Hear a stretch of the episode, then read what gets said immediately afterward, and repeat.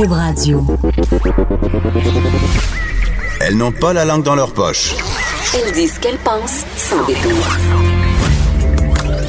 Une heure de remise en question et de réflexion. Geneviève Peterson. Vanessa Destinée. Les effrontés. Salut tout le monde, j'espère que vous allez bien. Je suis avec Maude Boutet en remplacement de Vanessa Destinée. Bon matin, Maude. Salut, bon matin. Tu vas bien? Oui, ça va bien. Moi, le matin est commencé depuis. euh, Oui, parce que Maude est recherchiste pour notre émission du matin, donc elle se lève genre à 3h30, c'est ça? Ouais, pas mal. Ben, le cadran sonne à 3h30. Ah, Se mon. lever à 3h30, il y a- il y, a une coupe de snooze, je te dirais. Tu fais combien de snooze? 3, 4. Pauvre chum. Oui, oh Genre non. vraiment dur au moins, là, mais comme pauvre. pauvre Ah oui, j'avoue que c'est Ouais. un peu difficile. Écoute, euh, Maude, c'est l'avant-dernière journée de la semaine de relâche. Ouais. Je sais pas, euh, j'imagine qu'il y a beaucoup, beaucoup de parents à la maison avec leurs enfants qui ont un petit peu hâte que lundi arrive. Quoique lundi, c'est une pédagogique dans plusieurs écoles. Mais la semaine de relâche, euh, c'est le fun. On a tous hâte d'y arriver. Et là, je voyais passer des affaires sur Facebook hier, Maude, qui m'ont fait sourciller un peu. Mais en, quand- en même temps, ça m'a fait un peu réfléchir. Il y a beaucoup de parents qui prennent des vacances pendant la semaine de relâche. Les bureaux sont vides. Même le stationnement ici, là, à la station de radio. où Ça on paraît, hein? oui, il est vide. D'habitude, c'est plein. Les autos sont cordées comme une à côté de l'autre, une en avant, une en arrière. là, là, c'est comme le calme. il y a plat. comme 10 personnes, même sur les routes, il n'y a pas grand monde. Ça, c'est le fun. Et là, je lisais, euh, il y avait des statuts Facebook de travailleurs qui disaient que c'était pas juste. Que les, que les parents à la relâche bénéficiaient en quelque sorte d'une espèce de free pass qui leur permettait euh, soit de prendre des vacances, soit de venir au bureau avec leurs enfants et ça les dérangeait. Et ça, c'est pas la première fois qu'on entend ça. Puis c'est pas nécessairement juste à cause de la relâche. Il y a beaucoup de gens qui n'ont pas d'enfants, qui travaillent et qui disent que nous, les parents, on a euh, le droit de partir plus tôt, de s'absenter en cas de maladie. Puis ça dérange ces gens-là.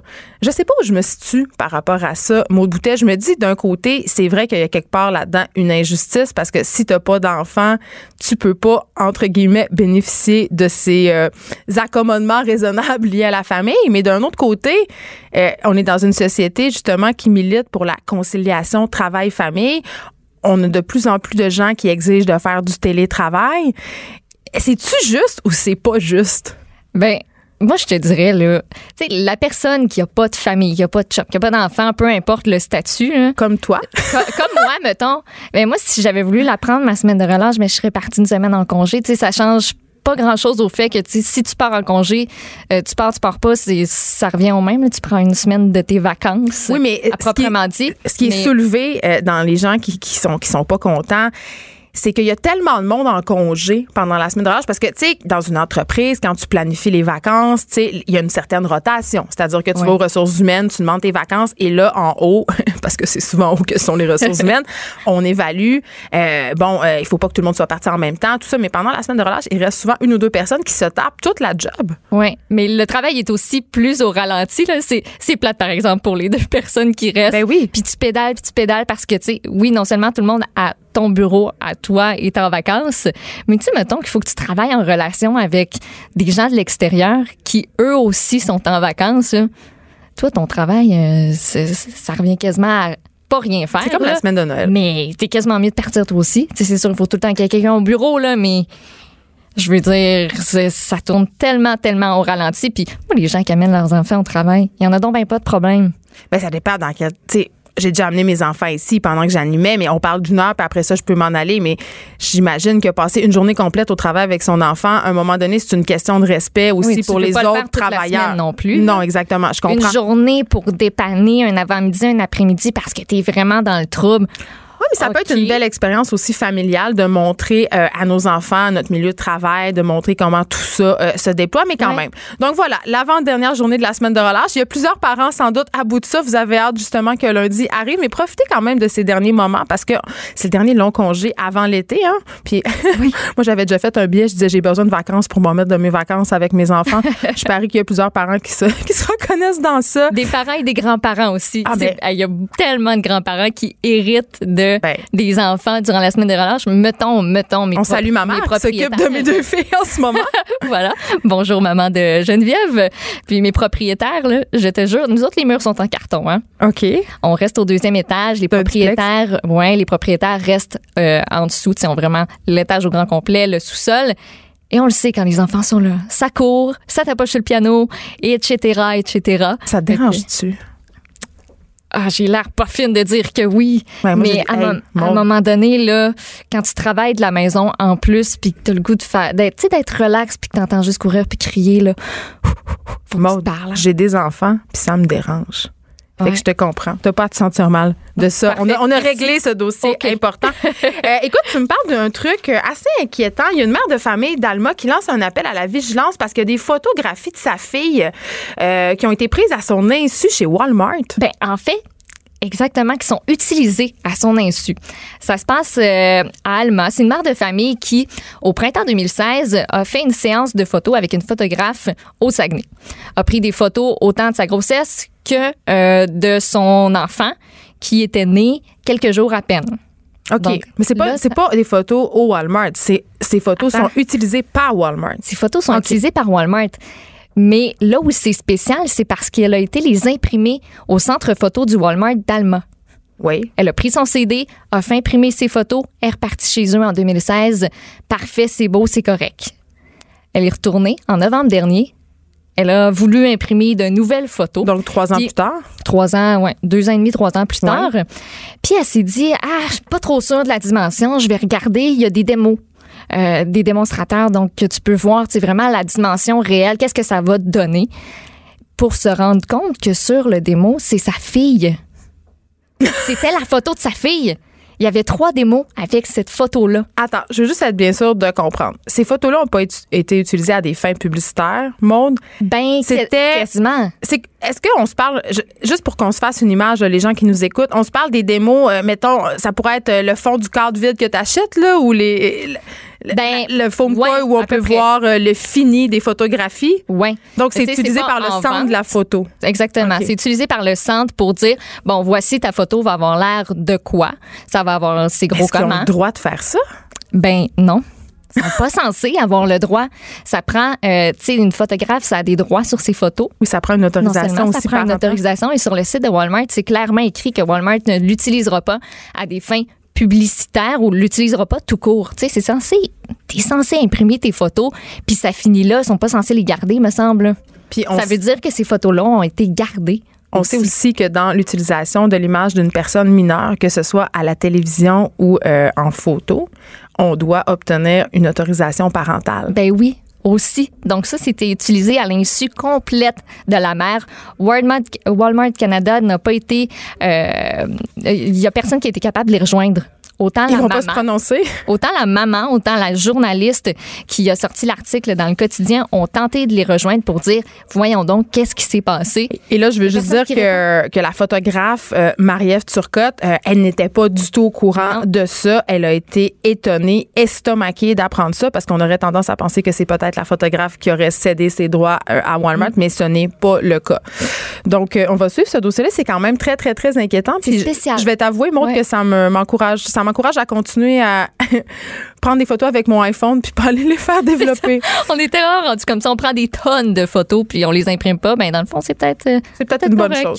On se parle de Barbie. Barbie qui fait couler beaucoup d'encre depuis plusieurs années euh, sur justement à cause de l'image corporelle, euh, à cause aussi euh, de la représentation irréaliste du corps de la femme. Mais quand même, Mattel essaie de s'adapter de plus en plus j'allais dire à la conjoncture sociale, mais en même temps, euh, on va pas se cacher là. C'est sûr que s'ils vendent moins de Barbie, ils vont s'adapter. Donc, euh, on a vu quand même des formats de Barbie euh, légèrement modifiés, légèrement. Et là, légèrement, c'est un mot très très important. Là, j'appuie légèrement plus réaliste avec de très Ouais. gros guillemets.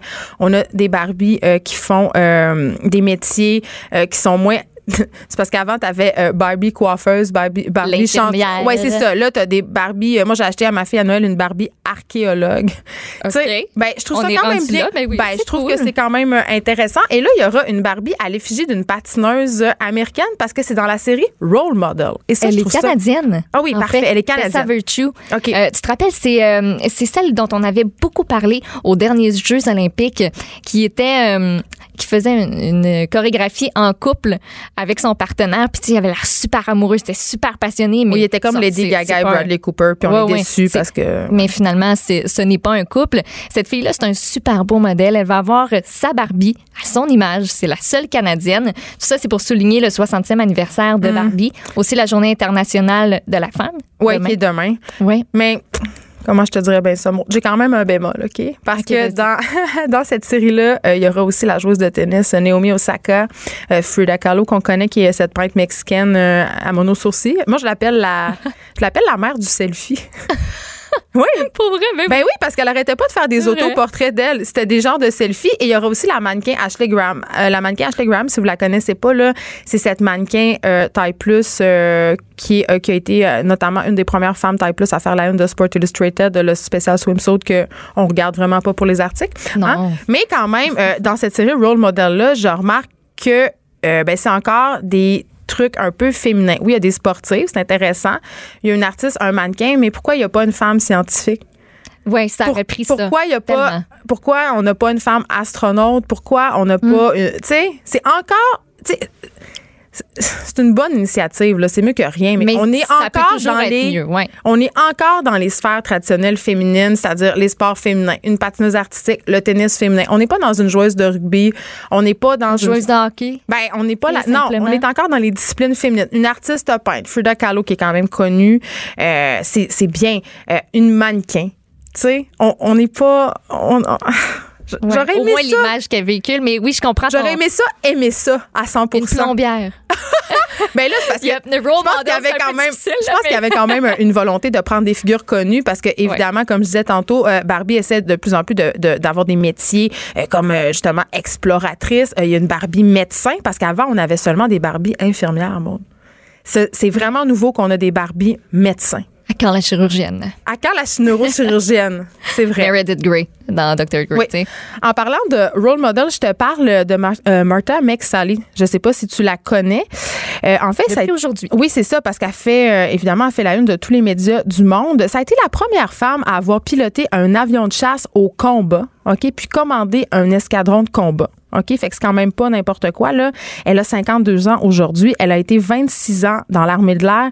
Et on a pu l'entendre mercredi euh, parce qu'évidemment, il y avait une commission euh, de la défense du Sénat qui entendait des victimes d'abus sexuels dans l'armée. Parce qu'on sait que la situation des femmes dans l'armée, euh, depuis quelques années, on en entend beaucoup parler. Il y a une culture de harcélement sexuel. Il y a eu beaucoup d'agressions. Il y a l'actualité qui a fait un dossier là-dessus il y a quelques années par Noémie Mercier. C'était extraordinaire. Et là, euh, cette elle est devenue sénatrice, euh, Martha McSally. Elle a témoigné et elle a dit qu'elle avait été agressée. Elle n'a pas voulu dévoiler euh, le nom de son agresseur. On sait seulement que c'était un officier euh, qui était en, en- en pouvoir, c'est-à-dire c'est son supérieur hiérarchique. Elle dit j'ai été pourchassée et violée par un officier supérieur. Et moi, ce qui m'a vraiment fait de la peine, ce qui m'a révoltée, c'est qu'elle dit Dès mon entrée à l'armée de l'air en 1984, les agressions et le harcèlement sexuel étaient courants et les victimes souffraient de plus en plus, souffraient en fait le plus souvent en silence. Et elle aussi, elle a souffert en silence, puis elle a expliqué pourquoi.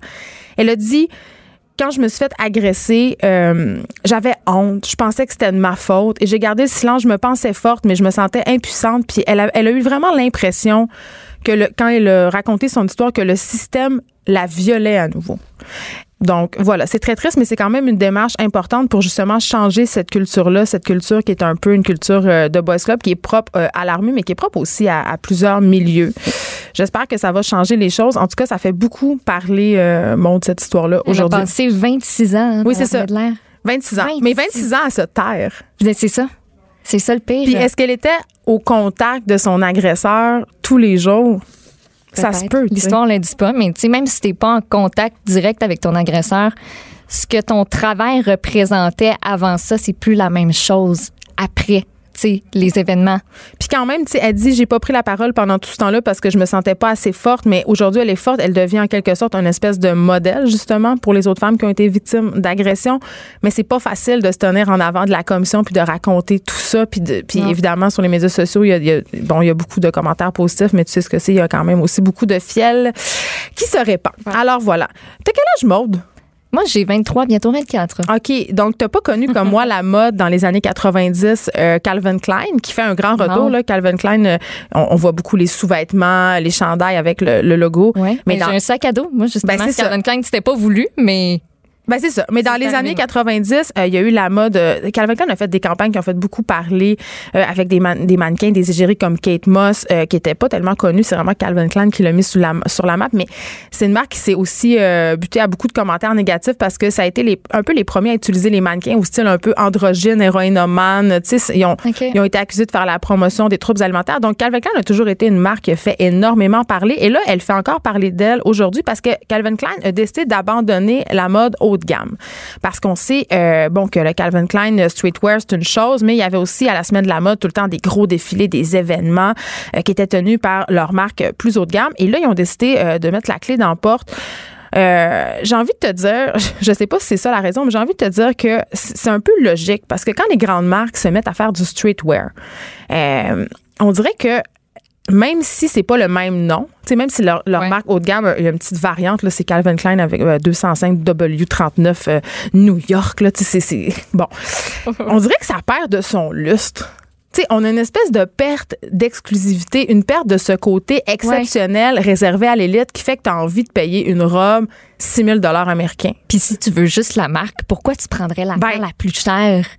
C'est parce qu'ils ont beaucoup Tu misé sur leur logo. Calvin Klein. Tu sais, c'est pas comme des marques euh, comme Hermès où le logo est très discret, euh, des, des marques euh, haut de gamme, euh, tu sais, qui sont qui misent sur la confection, la discrétion. Tu sais, c'est vraiment un peu comme Versace ou. euh, Ben, Michael Kors aussi. c'est mais Michael tout- Kors, c'est pas. Ouais, mais. Je comprends, ouais, ils font c'est pas, le d'autres même. Tu sais, Calvin Klein, ils sont allés dans l'autre Mais ça, ça repose beaucoup, tu sais, sur, Ben, sur le logo. là, sur le c'est que t'es logo. content de le porter puis de montrer que tu t'es Ouais. payé ça.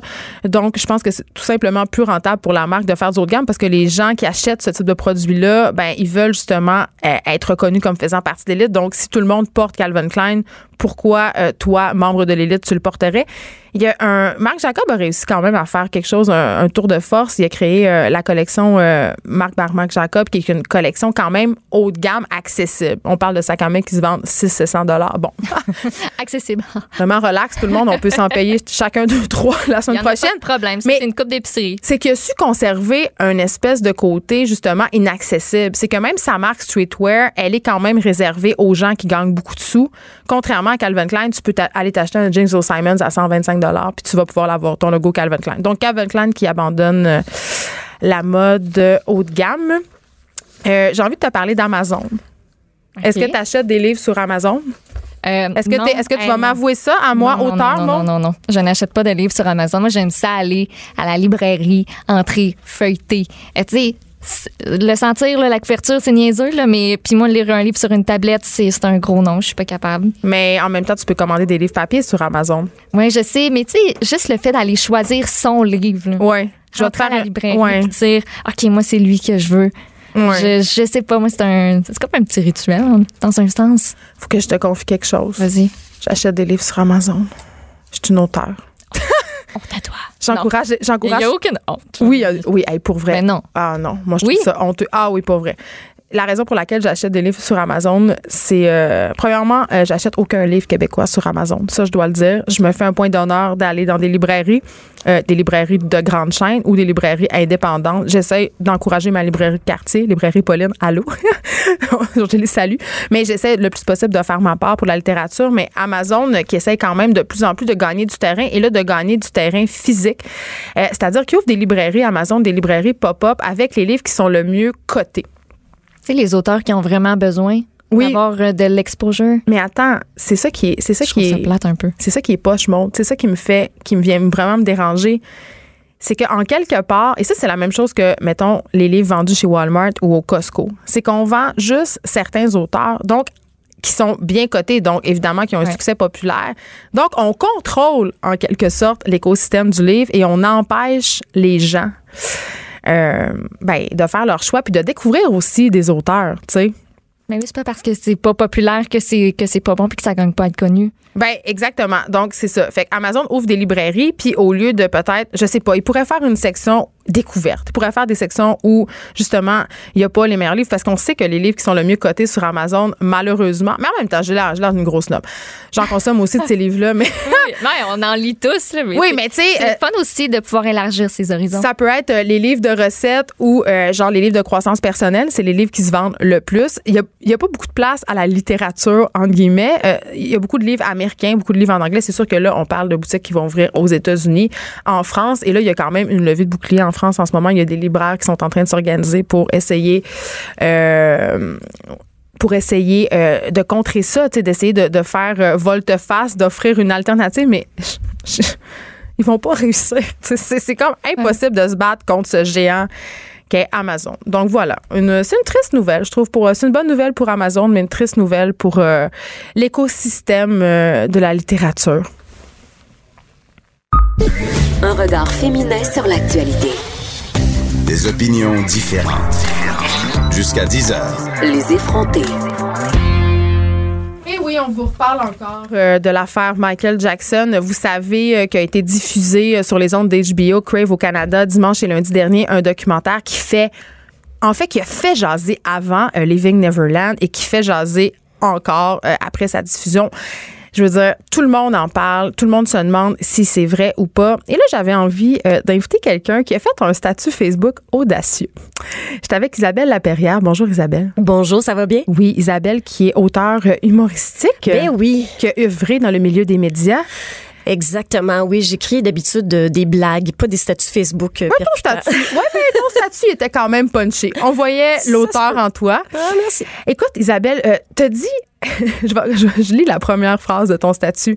À go, je nage contre le courant. Et là, t'as nagé contre le courant, pas à peu près. Parce Pas de que, flotteur. hey, Let's go. T'avais pas peur de te noyer? Ben écoute, euh, si les gens sont contre d'avoir deux versions Ouais. de l'affaire, écoute, c'est aussi bien de faire unfriend Ben, parce que c'est vraiment pas grave. Là. Alors, on va rappeler un peu les grandes lignes de ton statut. Tu dis, euh, qu'en fait, tu es une très grande fan de Michael Jackson et euh, très vite, tu as voulu savoir si c'était vrai ou pas euh, ces, ces fameuses accusations de pédophilie. Donc, tu t'es beaucoup renseigné et t'aimais des doutes. Ben, c'est que lorsqu'il est décédé en 2009, moi, c'est sûr que quand j'étais euh, j'étais enfant, j'étais kid, je tripais vraiment sur Michael Jackson, puis bon, tu sais, j'avais le poster dans ma chambre, puis etc. Et lorsqu'il est décédé, je me suis vraiment posé la question, coudon, y a-tu touché à ça, lui, des mini-pénis, tu sais? Ben- Fait que j'ai vraiment voulu, je suis allée au fond de l'affaire et plus je lisais là-dessus, plus c'était non seulement intéressant, mais c'était spectaculairement, euh, je veux dire, c'est une des histoires les plus euh, captivantes que j'ai pu lire parce que ce gars-là, euh, moi, d'après moi, il, a- il il a été framé. C'est ce que je pense. Oh! Je, je pense qu'il a carrément eu euh, tergiversation et lui, par sa faute, a fait tellement, et son entourage, tellement d'erreurs de communication, de, de, de moves, de, de très mauvais moves en début de carrière. Ben, c'est-à-dire, euh, ben, si on, on, on fait la, récapitu- la récapitulation, euh, il y a eu un premier cas dans les années 90 avec euh, Jordan Chandler. Il y avait son père euh, qui avait poursuivi. Et à l'époque, c'était clairement un cas d'extorsion qui aujourd'hui a été déjà débouté. Il y a déjà, on peut aller sur YouTube entendre des enregistrements du père qui dit comment il va faire, qui va faire, comment qu'il va faire l'extorsion, qu'il l'explique. Euh, Jordan Chandler, après le décès de Michael, a expliqué que euh, effectivement ça va pas été vrai. Alors il y a eu ce premier cas-là qui est extrêmement mal mal géré en garochant une coupe de millions parce que pour lui c'était de la monnaie puis il était en tournée durant ce temps-là.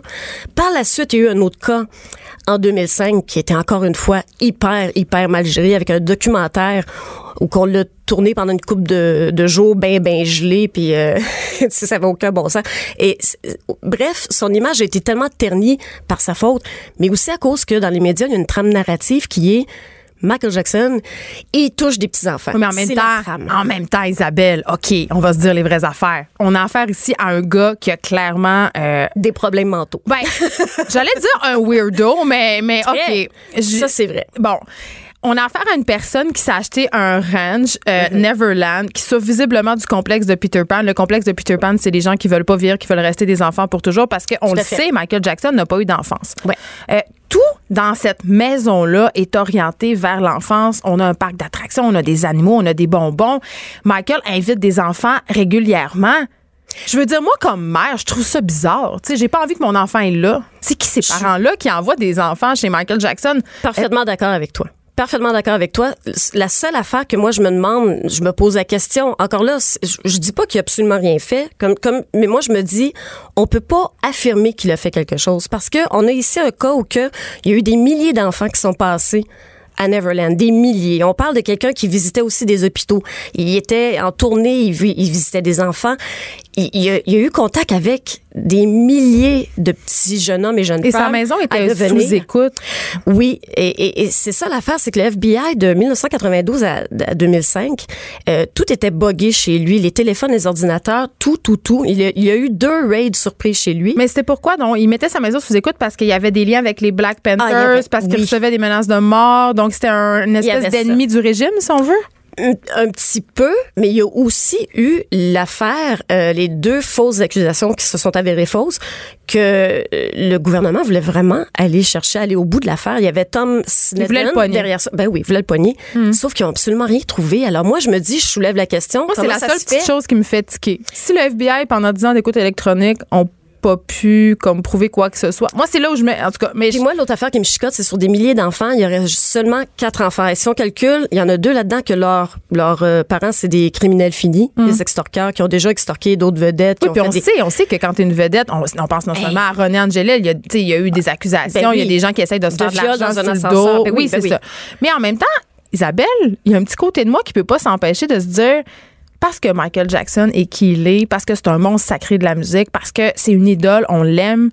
On n'a pas envie qu'il soit un prédateur sexuel. On n'a pas envie qu'il ait fait ça. Ben- il y a un côté de nous qui a envie de le défendre. J'ai envie de dire, tu sais, tu sais, quand Lise Payette, à tout le monde en parle, a défendu Claude Jutras. Tu sais, quand t'aimes quelqu'un, quand c'est ton ami, c'est sûr que tu veux pas que ça soit un prédateur sexuel. Tu sais, c'est-tu là que tu tu veux pas. Mais parce que t'es, t'es une super grande fan. Ben moi, je te dirais, je suis pas une super grande fan dans le sens que, tu sais, j'écoutais toutes les sortes de musique dans ma vie, puis j'étais grande fan quand j'étais petite. La raison pour laquelle je me suis réintéressée au cas, c'est que lorsqu'il est décédé, justement, j'ai trouvé l'histoire tellement intéressante. J'ai lu le procès de 2005 au grand complet. Oui, t'as lu euh, le rapport. Ah, ben, ouais, ouais, c'est lourd. T'aurais pu gagner tous pour un, tu Ah, dis dans ton ah statut. oui, tellement. Je- Denis Lévesque aurait dû m'inviter. J'aurais parlé de Michael Jackson pendant deux jours. Oui, là, c'est peut-être moins populaire en Ouais, ce moment comme ça. sujet. Mais écoute, ça aurait été, euh, c'est ça, c'est que je, je trouvais ça captivant. Il y a un livre Ben. d'Aphrodite Jones qui était une journaliste de Fox News euh, qui elle, elle s'était mis dans la tête d'aller vraiment prouver à quel point c'est un pédophile et finalement pour pour sortir un livre qui dit exactement le contraire en se disant ben je me suis trompée, il y a vraiment une trame narrative des médias qui est Michael Jackson, c'est un pédophile. Ouais. Puis donc tout tout tout ce qu'on va sortir, qu'on va trier, dans va la- aller dans cette dans cet angle-là. Dans la conjoncture dans laquelle on est en ce moment, euh, avec Ben le oui. MeToo, j'imagine, euh, c'est les 10 ans de sa mort. Donc, est-ce que les gens Il qui ont produit ce documentaire-là, justement, ont profité de ce momentum-là? Mais écoute, il y a quelque chose que dont personne ne parle et je suis un petit peu surprise. Ces gars-là poursuivent, puis là, tiens-toi bien après ton ordinateur. Euh, ils poursuivent pour 1,62 billion, alors on va dire en milliards, 1,620 millions. Alors, c'est comme, comme ça qu'on dit? C'est pas du petit change. c'est pas du petit change. Et là, ils poursuivent les compagnies. Euh, ils ont été déboutés par deux fois auparavant. Et puis là, par hasard, ils sortent ça au 10e anniversaire. Ils, ils ont, ils ont c'est sûr re- que c'est pas un hasard, Isabelle. C'est sûr que Ben. HBO, qui est quand même, qui sont, et ils connaissent leur ils ont été déboutés. Et là, ils veulent aller en appel avec cette histoire-là pour aller chercher 1,62 milliards. Je le rappelle, le montant est astronomique. Alors, je je trouve que ça, ça donne drôle. C'est juste la question que je me pose. Puis en même temps, je me dis comment ça se fait qu'il n'y a aucun journaliste qui est allé chercher cette info-là. Sais, nous, on a juste regardé le documentaire et on dit Ah, ça y est, c'est ça, c'est ce que je pensais. Ça va dans la trame. C'est sûr que Michael Jackson est un petit pédophile. Mais, mais après, y a- on peut aller voir c'est qui ces gars-là? C'est quoi leur passé? Puis ils ont voulu danser sur sa tournée, Oh ils ont voulu faire partie de son entourage. C'est ça que tu soulèves, là? Moi, je sais pas, j'ai pas lu comme Ben, toi, mais. euh, ils ont été, ils ont été tassés, si on, si on- si on peut le dire comme ça. Euh, particulièrement le- celui qui s'appelle Wade Robson, celui qui est un petit peu plus vocal. Euh, lui a vraiment insisté pour avoir des, des jobs, puis rester avec Michael, puis avoir, puis avoir des deals de livres, toutes sortes d'affaires. Puis j'y voulais diriger aussi, euh, je pense que les chorégraphies euh, euh, du show One, Cirque du Soleil. Il a été tassé aussi. Plus ça, puis il a travaillé avec Britney Spears, Justin Timberlake. Mais Son monde s'est écroulé tranquillement. Il perdait tous ses jobs, il a fait des dépressions, etc. Pour en venir à un moment dans sa vie où il n'avait plus rien. Et la seule façon de revenir, c'est avec cette excuse-là. Et pourtant, en 2005, il l'avait défendu autant comme autant. Il, il a toujours défendu sur toutes les Mais tribunes. on sait quand même qu'il y a des victimes qui reviennent et Ça, qui vont de leur témoignage parce Ouais. qu'il y a plein de processus psychologiques. Euh, Mais c'est- ben, c'est ça que je, vais- je vais t'interrompre.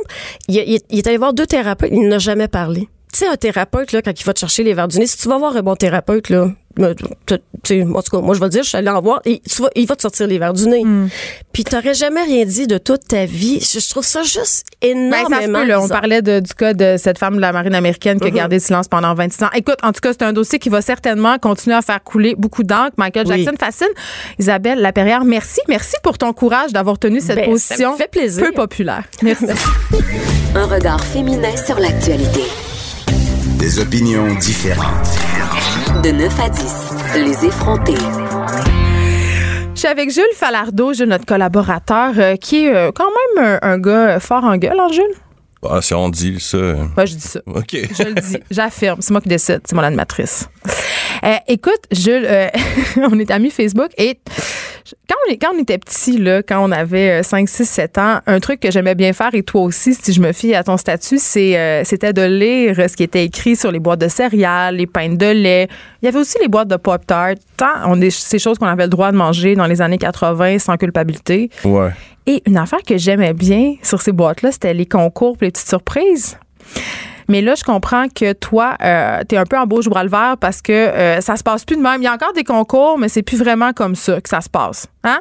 Ben, en fait, moi, c'était plus au niveau humoristique à la base, là, tu je- Mais c'était quand même un Parce peu que je me rappelle la joie que ça procurait de- d'ouvrir une boîte de Cheerios et de trouver un frisbee, tu qui, qui t'occupait pendant Hey, comme. c'est gros un frisbee. T'as-tu vraiment Non, non, mais c'était des petits frisbees Ah, qui c'est volaient ça. pas vraiment, c'est ça. Mais après ça, euh, quand je regarde, tu sais, en vieillissant, tu vois les concours sur ce genre d'affaires-là, c'est toujours, ah, venez vous inscrire sur notre site, scannez telle affaire, puis... euh, ben moi, j'avais déjà fait des recherches sur ce genre de, de, de concours-là. Comment, en fait, c'est vraiment moins euh, innocent que quand on était petit. là. Mais c'est ça, parce que quand on était petit, on n'avait pas grand-chose à faire. Puis la seule chose qu'on pouvait faire, c'était souvent écrire une lettre pour dire pourquoi je veux gagner un voyage à Orlando. Fait qu'il n'y avait pas nécessairement, euh, comme tu le dénonces, euh, parce que je pense que c'est ça dont il est question, d'amassage d'informations. Ouais, exactement. Parce que quand on nous demande, par exemple, de scanner un code QR, moi, je regardais mes filles l'autre matin, je me rappelle plus si c'était avec une marque de céréales, mais il fallait aller sur un site pour jouer à une espèce de jeu. Tu sais, la compagnie avait inventé, entre guillemets, un jeu assez simple, mais pour avoir accès au jeu, il fallait entrer ton nom, ton âge, ta ville, puis répondre à trois, quatre questions. Fait que j'ai pas voulu. Ben, tant mieux. Parce qu'en fait, euh, je, je sais pas exactement c'est quoi les législations sur ce genre de concours-là destinés aux enfants, parce que c'est quand même inquiétant. Mais tu sais, c'est tout dans le respect de la vie privée, dans le comment on, on possède tes informations et on les utilise. Puis je me rappelle, euh, qu'est-ce qui m'avait amené à ça, c'était à propos du lait en poudre et euh, des cartes de fidélité à la base de la compagnie Carrefour en France. Euh, Il y a une femme, par exemple, qui expliquait que euh, elle fait de l'incontinence. Et puis, il y a plusieurs compagnies qui sont au courant qu'elle fait de l'incontinence parce qu'elle a une carte fidélité Carrefour, elle achète des couches. Ouais. Le même truc est arrivé aussi avec une femme, euh, Donc, elle reçoit de la pub, c'est ça que tu nous dis. elle reçoit de la pub, des promotions, euh, des échantillons gratuits d'une nouvelle marque de couches. Ouais. Et euh, pour le respect de la vie privée, c'est là que ça pose problème. Je te raconte une petite histoire. Quand j'étais enceinte de ma première fille, qui a maintenant 12 ans, donc ça fait quand même euh, quelques années, euh, il y avait la compagnie Nestlé, que t'aimes beaucoup, hein? Ah, ben ça Avec tombe bien. je ça sais. tombe bien, ouais. Je sais. Euh, la compagnie Nestlé euh, offrait, je sais pas si c'est encore le cas aujourd'hui, mais quand tu étais enceinte de 7-8 mois, tu pouvais t'inscrire sur leur site Internet. OK, c'était l'âge d'or des forums de discussion. Et là, quand tu accouchais, ils t'envoyaient un beau petit sac à dos. Tu sais, un sac à couche dont toutes les mamans et les papas ont besoin là, Ouais. pour pouvoir trimballer euh, leurs choses. Et dans ce sac à couche-là, il y avait euh, des bons rabais, évidemment, pour du lait en poudre. Il y avait une canne de lait en poudre et il y avait 3-4 autres bébelles. Évidemment, cette tout le monde, tout le monde, toutes les mères, sans exception que je connaissais, commandaient ce sac à dos-là. Sans se poser de questions, sans se dire, écoute, un, je leur donne des informations personnelles, c'est-à-dire, je suis enceinte de tant de semaines, mon enfant va naître telle date, voici mon nom, voici mon adresse. Et sans aussi se rendre compte que c'était une pub pour du lait en poudre.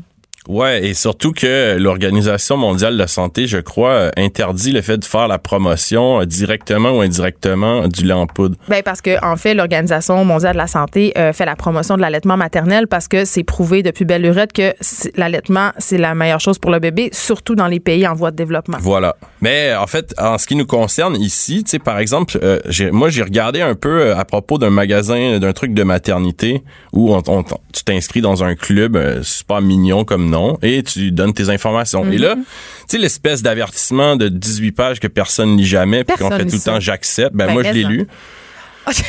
Je suis pas étonnée Non, c'est ça.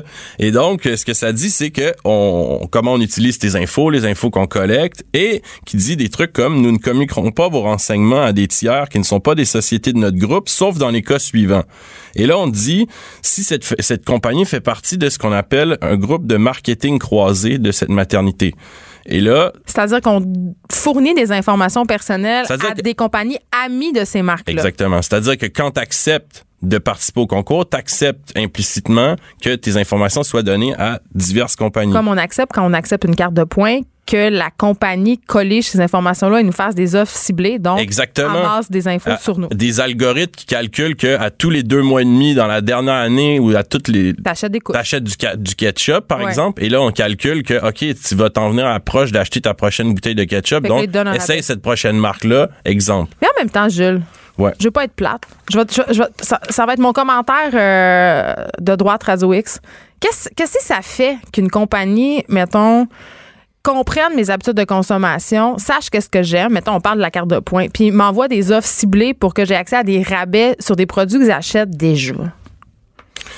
c'est une bonne question je t'avoue mais moi c'est plus comment on, on, on se laisse manipuler Comment on acc- pose pas de questions? Ben oui, et qu'on accepte implicitement parce qu'on lit jamais ces affaires-là parce qu'ils sont là devant notre face. C'est comme l'avertissement d'iTunes là. c'est genre jamais lu. 72 pages, puis on- pour une mise à jour, on va faire oui, oui, j'accepte tout. Mais tu sais, par exemple, ce que ça dit, c'est que le groupe de, de marketing croisé que tu acceptes de partager tes informations, que Nestlé, euh, Ouais. Assurance RBC, etc., ça dit, nous pouvons changer les compagnies partenaires sans préavis, sans vous informer. Et si la compagnie, par exemple, qui a tes informations de maternité est vendue à une autre, tes informations circulent. Et ça dit qu'ils peuvent se retrouver stockés dans les... Si c'est aux États-Unis, par exemple. Et ce que ça dit, l'avertissement final, c'est quand même intéressant. Même si nous faisons tout notre possible pour protéger vos renseignements personnels, nous ne pouvons assurer ou garantir la sécurité des renseignements que vous nous transmettez, de sorte que vous le faites à vos risques. Et là, là. Nous déclinons toute responsabilité à l'égard de tout vol, toute utilisation bonne ou abusive, communication non autorisée, perte, modification ou destruction. À go, on s'en lave les mains? Ben, tu sais, c'est quand même euh, un, un peu inquiétant. Ah, Et même, euh, je veux dire, des programmes de, de fidélité comme ça, il y en a des tonnes. Et comme Ouais, quelqu'un Hermès, comme Air Miles, euh, exactement. Euh, PC Club, même le Costco. Et Air Miles, tu sais, c'est toujours aussi comment tes informations se retrouvent à une compagnie dont on peut douter de l'éthique. Mais puis en même temps, euh, bon, on fait du pouce un peu sur Hermès, il nous laisse pas beaucoup de temps, mais qu'est-ce que ça donne au final d'avoir des points Hermès? Il faut que tu en aies 8 milliards de dollars. ouais, ouais. tu sais, Pour, que pour ça- gagner une valise de jetons Ben, de pour pouvoir poker. t'acheter un blender, tu sais. Je sais pas. Mais c'est vrai que, bon, là, il y a des gens qui vont nous écrire pour dire, je t'en ai en voyage avec mes Hermès, puis c'était super. Mais il a fallu que tu achètes comme pour, je sais pas combien de stock. Tout ça, c'est dans une logique de consommation absolument Ouais. Et incroyable, quand tu, prends- tu prends la peine de regarder les compagnies partenaires à qui on donne tes infos. Et mettons, chez Miles, il y a la compagnie Shell. Et Shell est pas reconnue dans le monde pour euh, Son son, éthique incroyable. Exactement. Ben, puis en fait, euh, la chose que je trouve euh, déplorable, Jules, puis on va se laisser là-dessus, c'est de dire euh, que même si on sait ça, on est prisonnier de ça. C'est-à-dire que ça fait tellement partie du système. Tu sais, qu'on pense à Facebook, par exemple, qui, qui possède des milliers, Ouais, ouais. des milliers, milliers de, de data sur chacun de ses utilisateurs. Tu sais, on a, on a franchi le Rubicon déjà. Il est trop tard. Ben, je pense qu'il faut en être conscient d'abord. Puis, tu sais, quand tu lis, quand tu t'acceptes quelque chose sans lire le contrat, c'est toi-même qui, en quelque sorte, un peu responsable de, de ton malheur, si on veut. Est-ce qu'on aurait envie de se dire acheter, c'est voter? C'est un peu cliché, mais c'est quand même ça. C'est notre seul pouvoir. Ben, je pense qu'il faut juste être conscient, puis il faut juste faire attention à comment on dispose de. Parce que nos informations, ça a l'air de rien, mais c'est une mine d'or incroyable, mais c'est. Ben oui, puis ça vaut des milliers ça- de dollars. c'est notre vie privée qui est en, qui est en question là-dedans. Tu sais. Geneviève Peterson. Vanessa Destinée. Elle manie aussi bien le stylo que le micro. De 9 à 10, les effrontés. Oh, c'est mon moment préféré de la semaine. Ce moment où Caroline J. Murphy vient m'évangéliser sur euh, les derniers euh, potins du milieu artistique québécois, canadien, international. Mondial, mondial, Oui, mondial. et là, c'est le fun parce que la semaine passée, j'étais à l'hôpital et cette semaine, je déménage. Fait que je suis pas là. C'est- vrai. J'étais encore, encore un peu. Tu- tu fais vraiment. Mais j'avoue, je suis un peu tout le temps ça en dilettante. J'ai les notifications du sac de chips sur mon téléphone. C'est clair, t'as des alertes. Je sais. Bon, On envoie-tu des alertes? Je suis même pas au courant. mais je pense que t'en envoies pas, mais les alertes sont dans ma tête. Ah, c'est clair. Je suis linkée avec euh, la section potin. Ah oui, ça fait trois minutes. Sac de comme, chips. Donc, qu'est-ce qui s'est passé? Hey, il s'en est passé des affaires cette semaine. J'en doute point. Mais là, oui. Alors, on peut peut-être, on va commencer par chez nous, hein, au Québec. OK. Euh, Il y a Marie-Lou, notre Marie-Lou, de la femme d'affaires derrière le blog euh, Trois fois par jour, Oui. qui malheureusement a dû faire une mise au point concernant son poids. Et là, Non, Excuse-moi, dit, euh, concernant son dos. Voilà. Ça n'a pas de bon sens. Mais Elle a pris une photo de dos. elle a pris une photo de Grosse dos journée dans pour une Marie-Lou. fenêtre et c'était une, une jolie photo où elle regardait dehors. Comment on pourrait résumer ça comme ça? Elle s'attendait certainement pas à recevoir une pluie de commentaires négatifs euh, sur euh, sur son corps en, publiant cette photo, mais c'est c'est ce qui est arrivé parce que c'est les joies de l'internet et des réseaux sociaux. Donc euh, elle a fait euh, un autre euh, un autre partage sur Instagram quelques heures plus tard pour euh, pour dénoncer ça un peu parce que quand même on sait que Marie-Lou il y avait une photo qui accompagnait ce partage-là. La deuxième photo? Oui. oui la, le deuxième partage Elle oui. était assise à sa. Est-ce que c'est la photo de son chat ou la. non c'est la photo d'elle assise à, ta- à sa Elle table. regarde au loin, elle regarde vers l'avenir. Exactement. Ouais. Avec euh, comme une tasse là, dans les mains. Parce que les internautes lui ont reproché d'avoir l'air d'une enfant. Voilà. Parce qu'ils trouvent qu'elle est très amincie. Puis là, c'est une photo de dos. Fait que là, il y en a qui disaient, voyons, j'espère c'est pas toi. Voyons, t'as l'air d'un enfant. T'as pas de cul, etc., etc. Hey, les gens, ils ont une vie. Les gens n'ont pas de vie. Hey, vous savez, s'il y a des gens qui ont écrit à, Marilou des insanités, là, je veux juste vous dire, vous savez, vous pouvez lire des livres, aller prendre une marche. Hein? Oui. Là, c'est la semaine de relâche, il fait beau. Faites ce qu'ils te font. Faites quelque chose. Tu peux aussi, tu sais, ce qui est vraiment intéressant, c'est que mettons que tu penses quelque chose, tu peux ne pas l'écrire. Ben, voyons donc. non, mais ça reste une option. on peut pas aller sur les médias sociaux Ouais. dire tout ce qu'on pense. On peut, des fois, quand les gens nous demandent pas notre opinion, ne pas la donner. Je suis renversée. Ouais, c'est ça. Donc, Marilou s'est justifiée comme elle fait toujours parce que dès qu'elle pète, faut qu'elle justifie? Ouais, mais dans ce cas-là, c'était quand même, euh, tu sais, je veux dire, c'était une, une sortie qui rappelait le fait que trois fois par Oui. jour vient de sa, sa lutte contre l'anorexie et, euh, et en fait, une- je dis lutte, mais en fait, elle va cohabiter avec l'anorexie toute sa vie. Donc, elle, Elle dit qu'elle est guérie quand même. elle dit qu'elle est guérie, mais elle dit que des phrases comme ça en trois secondes, ça peut te Ben replonger dans quelques minutes de torture psychologique. C'est les mots qu'elle a employés. Donc euh, voilà, elle est revenue euh, là-dessus et euh, elle a dit que se faire insulter, c'était pas le fun. C'est peut-être un mauvais résumé que je viens vous faire là, mais allez lire, c'est quand même un bon, une, une belle sortie. C'est un statut fleuve. Voilà. Mais j'espère que Marilou va continuer à nous montrer des photos de son dos. Ah oui, t'as aimé ça, toi? Ouais. Ça a vraiment changé la face du monde. C'est ça que je trouve. Une influençante. Une grosse semaine. Une grosse semaine pour Marilou. Oui. Alors ensuite, euh, Roxane Bruno a demandé sa blonde en mariage. Je sais pas c'est qui. Je savais. Hey, je me suis tellement préparée pour ça. Yes! Alors, Roxane Bruno, C'est une insta, une insta babe. non, pas du tout. Ah. Alors, c'est une, à la base, c'était une YouTuber, mais elle est devenue chanteuse et elle a eu une, une chanson. Sa chanson a été nommée, sa chanson, je suis pas stressée, à la disque, dans les Ok. chansons de l'année. Donc, on était beaucoup, là, à regarder le gala. Est-ce que, euh, est-ce que Mario Pelcha était fâché contre elle? non. OK. Non, elle est très. euh, Je vais juste être sûre parce que. Non, non, elle est très populaire. Là. Ça sonne un peu euh, Cain, rencontre euh, Linda Lemay, rencontre Ah. la chicane. Donc, c'est pas bon. Ben, tous les goûts sont euh, dans l'internet aujourd'hui. Euh, donc, eh, mais euh, mais YouTubers, mais mais ça m'étonne parce qu'il y a beaucoup d'enfants qui la suivent. Toi qui as qui as ça des enfants dans la Mais vie, je surveille pas vraiment ce que mes enfants sont pour, font Ah, sur. Internet. Je, je me débarrasse d'eux pendant que je fais la. Pour que, pour que moi, je puisse être sur mon téléphone ou faire le souper. Geneviève, Geneviève, Geneviève. Je sais. Ben, elle est pas très euh, controversée, je te dirais. Ah, à part qu'elle a des stretches dans les oreilles. ça. Mais Ah, mon Dieu. ouais, ouais, des gros stretches. C'est Elle a clairement dit, une drogue. à tout le monde en parle qu'elle regrettait. D'ailleurs, Ben là, hey, qui, ne- qui a des stress dans les oreilles ne le regrette pas? c'est une Appelez-nous. bonne question. Oui, oui, appelez-nous. Hey, on attend beaucoup d'appels ce matin. Mais Plus sur notre page Facebook, nous expliquer pourquoi vous êtes fait mettre des stretches. On, on comprend pas. Ouais, je sais, je sais. Puis c'est super cher hein, la chirurgie parce que c'est vraiment une chirurgie. Il faut que tu te comme recolles la peau qui est rendue très éloignée Attends, du reste de ton lobe d'oreille. Là, si vous êtes en train de manger votre toast, de boire votre café, faites, faites une petite pause. Ah non. Quand t'enlèves ça, ça pue tellement. Arc. Ben, comment là, tu J'avais déjà Frenché un gars qui avait des stretches puis il les avait enlevés puis j'étais partie. T'as- Ça puait le vieux canard à pattes cassées. Ça ne fonctionnait pas du tout. OK, c'est dégueulasse. Je sais. de. Désolée. Arc, pour vrai? Oui, sachez-le. Mais là, t'as pas Frenché son.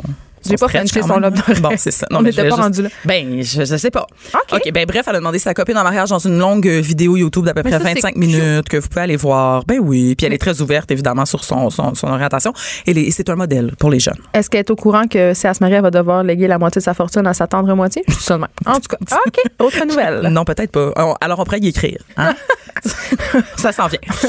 Alors, restons euh, dans les euh, délicieuses nouvelles. Tu sais, Geneviève, comment on n'a pas de temps dans la vie? On manque de temps. Je, je t'ai entendu, je entendu la semaine dernière dire que euh, les familles avaient pas beaucoup de temps pour cuisiner, Hmm. Euh, que c'était un problème de, de santé, de santé publique, de société. Bon, alors euh, Heinz, Oh mon. après, euh, tu te rappelleras qu'ils ont sorti l'année passée la mayo chop.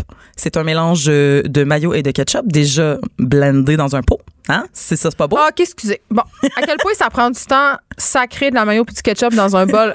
Combien de secondes tu sauves? Ils n'auraient pas pu utiliser leur partie de budget de développement à faire des vrais produits, genre, qui vont... Tu sais, c'est comme les gens qui achètent des œufs déjà battus ou des patates en poudre pour faire des patates pilées, là, c'est non? effet, Un mélange à crème. Je veux dire, hey, En même temps, je, c'est je vous donne un type, les amis, à la maison. Un œuf, une tasse de lait, une tasse de farine, brasse, ça fait des crêpes. Ah, une Jeanne Benoît, toi. Facile de même. Je sais. Puis je me suis toujours demandé, tu sais, mais tout le monde, là, tout le monde qui a le livre de Jeanne Benoît, là, je la vieille édition, Ah oui. tout le monde dit que ça s'ouvre direct à la page des crêpes. T'as-tu déjà entendu ça? Bon, moi, ça sauve à la page Civet de Lièvre, mais je viens des régions. Ah, ouais, tu viens vraiment de la région. Parce que moi, c'était soit crêpes, soit pain doré. Et euh, je sais pas si vous entendez ce qui se passe. Il y a une alerte de feu dans notre studio, mais on va continuer. The show must go Ouais, ouais, ça on. fait tout le temps ça quand je parle de Jeanne Benoît. ça part. L'alerte part. Mais non, mais ça. Ah, c'est Richard Martineau qui a fait brûler ses crêpes. c'est clair, c'est ça. Hey, on va y envoyer la recette. C'est non, ça. mais ce que je voulais dire, c'est que je comprenais pas pourquoi ça s'ouvrait toujours à cette page-là, parce que comme tu viens de dire, tabarnouche, il y a trois ingrédients dans les crêpes. ben, c'est ça. Fait que Voilà. là, de la mayo Alors chop là- et de la mayo starch, je pense, hein, de la mélange de mayo moutarde? Ouais, le ça mayo must parce que c'est en Ah, anglais oui. et euh, la mayo Q, sauce barbecue et mayo. Eh, ça c'est dégueulasse. Alors ça vient de sortir aux États-Unis, mais heureusement Ça, c'est les mêmes personnes qui écrivent à Marilou qui mangent ça, là. C'est sûr. Ben je pense que oui. Ah. Oui, oui, Il y a oui. un lien. Bon. OK. Euh, donc voilà, ça c'est sorti. Euh, tu traverses la frontière, va t'en acheter, puis euh, tu me diras ce que t'en penses. Je pense pas. Je pense pas que Ça ça, va pas. arriver. Non, si je traverse la frontière, ça va être pour d'autres raisons. ok. Je vais comme. Ben, moi, j'aime bien traverser la frontière pour aller à la pêche au saumon à Pulaski ou aller magasiner dans les outlets. Hey, tu m'as perdu. Je sais. Moi, je vais je voir du sais. baseball. Une fois, j'ai rêvé d'aller à Watcher, mais j'ai renoncé. Non, non, fais pas J'ai ça. trouvé que c'était vraiment trop basic. Oui, je l'ai fait, j'ai pas aimé ça. Non, ça a l'air plate, hein? C'est C'est- comme voyager au Québec, mais pour vrai, si vous cherchez des belles plages à aller cet été, il faut aller Oui. sur le bord du lac Saint-Jean. C'est juste à Ah. 4 heures de route, 4 heures et demie si vous Je passez sais. par la Montérégie, euh, si vous êtes de Montréal. La Montérégie. Je le sais. On fly par en bas? Ben non, tu fly par euh, Shawinigan. La Mauricie. Ah, la Mauricie, mon Dieu. Hey, on va, j'ai coulé ma géo. Hey, hey. Elle est allée à Brébeuf, elle peut me Non, non, reprendre. moi, la Montérégie. mais- je viens de la Montérégie. Je connais nullement les régions autour de Montréal. Je sais même pas c'est où Candiac. Je le sais pas. Je suis tellement mêlée. Ça aussi, c'est en Montérégie. C'est ça. Regarde, tu vois, Tu, tu pognes le pont Champlain, tu tournes à droite. vous devriez m'amener à Montérégie me faire faire un grand tour. Ben sérieux, Jean de la Montérégie, euh, Ça a l'air qu'il y a beaucoup de cabanes à sucre. Les gens qui vont aux pommes, qui font la file, c'est là qu'ils vont. euh, l'Estrie, mais oui, un peu, un peu le bout de la, de la- ouais, la Montérégie. Quand tu vas aux pommes, c'est en Montérégie. là. Euh, ouais. J'avoue que moi, c'était là parce que je viens d'à côté. Mais tu peux aller en Estrie, là, c'est beau. Moi, j'aime mieux aller acheter un sac de pommes à l'épicerie. Mais t'as raison, je pense à la Montérégie. Ben, c'est ça. Tu connais même pas ta propre région. Pour qui tu te prends? Mais je viens de la Montérégie, comment dire, euh, banlieusarde. Mais je trouve que ton potin de mayonnaise, puis tout ça, c'est pas vraiment un potin. Mais non, C'est c'était comme- juste, c'était juste croustillant pour C'était faire juste une- pour me le dire. C'était juste parce que je voulais où t'en je voudrais me faire un sandwich. Oui, puis en fait, c'est surtout pour dire que au, au sac de chips, tu sais, on se dit quand ça va arriver au Québec, là, ça s'appellera pas mayo most, cette histoire-là. Fait que là, on, on se demande comment ça va s'appeler, maillotarde ou moutonnaise. Fait que j'aimerais savoir lequel. Ben, moutonnaise, j'aime ça. Ben, moi aussi, Ça me donne envie d'écrire des poèmes. Mais c'est ça. Mais on sait pas qu'est-ce qu'on mange, par exemple. Si je te dis moutonnaise, qu'est-ce qu'il y a là-dedans, c'est pas clair. En tout cas, à date, euh, l'alarme de feu s'est vue toujours, puis il n'y a pas encore de boucan ni de feu. Non, nous, on est, qu'on on est enfermés au studio. On reste ici. là. Mais il doit y avoir une, il doit y avoir une porte par feu, là, si jamais. On va être les dernières à brûler. De toute façon, on aurait brûlé sur le bûcher au Moyen-Âge, comme les femmes de mauvaise sûr. vie que nous sommes. C'est sûr. Et de toute façon, on est là pour les bonnes raisons. Là. Je veux dire, euh, informons le public jusqu'à ça. jusqu'à mort. Jusqu'à la fin. mort Si on meurt, ils vont se rappeler nous, ils vont dire ils ont, ils ont été au micro jusqu'à la fin. Jusqu'à la fin, ils nous ont dit ce qui se passait avec les Kardashians. Oh, peut-être que je vais m'en aller là plus tard. Peut-être. Oh yes, j'ai tellement hâte. Mais là, avant, j'ai le goût d'un petit jeu, Geneviève. Oh yes, j'aime ça les jeux. Parce qu'on a, on a, on a dressé une petite liste de ce, en- des domaines d'études de vos vedettes Ah mon dieu. Québécoise, Hey, bien que je l'ai vu, tu sais bien que je l'ai vu. Ah, mais Moi, je une je vedette. jouer. Pourquoi je suis pas dans l'article? Bon, on va jouer avec le public. Mais Geneviève, pourquoi je suis pas dans l'article? Moi, j'ai étudié en sociologie des religions. Que Pourquoi c'est pas pas là? Je suis une grande vedette internationale. OK, ben écoute. En tout cas. Geneviève, en quoi t'as étudié? Peux-tu le répéter? J'en rappelle plus. Bon, parfait. Alors, Cœur de pirate et Marc Hervieux. En littérature. Exactement. Et en graphisme. Non, je dis exactement. Qu'est-ce que c'est ça? tu veux tellement que j'ai raison. Je voulais tellement Je t'ai t'aider. mystifiée. C'était en graphisme, Geneviève. mystifiée. Ah, OK, OK, OK. T'es- OK, mais la littérature, Ouais. attention, Patrice Michaud, Catherine Levac et Fanny Bloom. Ben, c'est pas tellement étonnant. C'est- Non, Catherine ça, ça, c'est ses zéro spectacles. étonnant. Mais, euh, ouais. ok. Cela est pas étonnant. OK. OK. Mais Jean-François Mercier, En actuariat. Bravo. Ça m'a beaucoup C'est gênant impressionné. comment tu sais tout ça. Mais moi aussi, ça m'a ça m'a impressionné. On le salue. Mais il a mal viré. Qu'est-ce qui s'est passé? Ah, il, a, il a pris une petite tournure là, étrange après l'actuariat. Ben oui, mais mon ça Dieu. fait ça. T'es tellement enfermé. Mais ça a l'air que les gens qui étudient en actuariat, c'est des weirdos un peu. C'est comme, faut, faut être un peu, c'est comme les matheux. C'est, c'est des gens qui sont, qui sont dans d'autres Ah, stratosphères. Ben, mentales. moi, premièrement, il n'y en a pas un qui a été capable de m'expliquer concrètement ce que c'était l'actuariat. J'ai, J'en ai je l'ai aucune demandé idée. et je ne comprends pas Non, à ce jour. un- ça se plug super bien dans une conversation. Je connais un actuaire. Mon ami actuaire me dit que. Emmanuel euh, Bilodeau et Sébastien Benoît. Ah, ça me gosse, eux autres, c'est en droit. C'est en droit. Bien évidemment. Ils ont des grandes gueules, c'est sûr. Et voilà. Ouais. Ben Affleck, cette semaine, qui a fait une déclaration qui dirait qui a dit qu'il allait vivre avec l'alcoolisme toute sa vie. Ben, tant mieux pour lui. Comme nous tous. Ben, pas, pas moi, franchement. Ah oui, ben oui, mais. Non, non, mais, mais une- ce- cela dit, j'ai aimé sa déclaration. On fait des blagues, mais il a dit certaines personnes sont encore très mal à l'aise avec ça, mais moi, ça me dérange pas d'en parler parce que je vais chercher de l'aide quand j'en ai besoin. Mais ça, c'est vrai. Parce que, tu sais, honnêtement, euh, quand tu as des problèmes de consommation, tu es quand même assez stigmatisé. C'est un sujet assez Ben. tabou. Tu pas envie nécessairement d'en parler dans ton milieu de travail ça. euh, ou publiquement. Donc, ça fait un modèle justement positif pour les gens qui, ont, qui sont aux prises avec des dépendances. Why not? Ben, mais en ça. même temps, c'est un bon petit coup de peur. Mais est-ce que je suis cynique quand je dis ça? T'es vraiment très cynique. Le gars a fait une désintox de 40 jours là, en, Il- 2000, C'est un en faible. 2018. C'est clairement un faible. Je dis une, c'est sa dernière, là, parce qu'il y en a eu plusieurs. Oui. Est-ce qu'il va battre Charlie Chain? Parce que lui, c'est quand même le champion. le, le champion de toute catégorie de la Ouais. vie en désintox. C'est ça, exactement. Ouais, non, moi, il y a mais des parts dans un sens. Tu sais, Et- ça me faisait tout le temps rire quand j'étais euh, quand j'étais au cégep puis qu'on entendait, euh, genre, je sais pas, une vedette euh, est partie dans un centre de repos. Lol. Ben, tu vois, tu vois où on en est maintenant. On peut en parler plus ouvertement. Là, il nous reste deux minutes d'alarme de feu et de potin croustillant. On a le temps pour. Pour Kardashian. Je, je te l'avais annoncé. Ah, mon Dieu, que je suis contente. Mais là, moi, cette semaine, celle-là m'a fait plaisir. Parce que là, la semaine dernière, on parlait de Chloé et euh, qui, qui a dompé son, son chum, là, Tristan, parce qu'il avait embrassé la Hey, sœur de l'autre. On n'a pas beaucoup de temps, là, mais qu'est-ce qui s'est passé avec eux autres? Là? Ils sont-ils encore coloc qui est revenu? Non, non, non, non, non. La, la coloc est partie. Arrête pas de poster est allée brailler à affaires, télé. euh, ah oui, Ah, ah oui, oui. oui, ça s'est mal passé. Puis elle fait des stories euh, bizarres. Ah oui, moi, je pense qu'elle l'échappe. Inspirantes, là, avec des couchers de soleil, ça va pas du tout. Des couchers de soleil, pardon. Mais là, c'est ça, là, on était comme tannés d'entendre Ouais. parler de Chloé. Fait qu'on s'est mis à parler de Courtney. Ah, yes. Qu'est-ce qu'a fait Courtney? Aucune idée. À date, possiblement, le drummer de Blink 182. Ah, j'adore ça. C'est-tu pas parfait, Hey, c'est ça? deux solitudes qui se rencontrent. Ben, deux mondes. Tu vois, c'est exactement comme ça que je l'ai titré euh, au un has-been et un futur has-been. C'est super. Complet. Et genre, le gars le plus blanc qui existe sur la planète, là, il, a comme, il est tatoué de la tête aux pieds, puis il drum dans un groupe de punk rock. je Ben, trouve ça qu'il- hilarant. Est-ce qu'il drum encore? Il Oui, il a pas drum comme encore. 58 ans. Il a 39 ans et il Ah, le drummait en résidence à Las Vegas euh, Ben, avec bon, Blink. Donc, c'est que quand t'es à Las. Vegas, je, quand Écoute, t'es à Las Vegas, dis ça de même, Je mais trouve c'est pas signe que ça va bien. Mais j'en parlais avec mes amis, puis je trouvais ça hilarant que Blink 182 soit à Vegas. Puis là, on s'est rendu compte que dans le fond, c'est le monde de notre âge, à peu près dans Oui. la trentaine. Donc, Vegas, c'est la place. Là. On, est, on est en train de devenir des has de la musique. Ah, mon Dieu. Voilà. La has-beenitude nous guette, mais pas nous, Caroline J. Murphy. Nous, on est toujours au sommet des connaissances potinesses. Merci d'avoir été euh, avec moi. Cube Radio.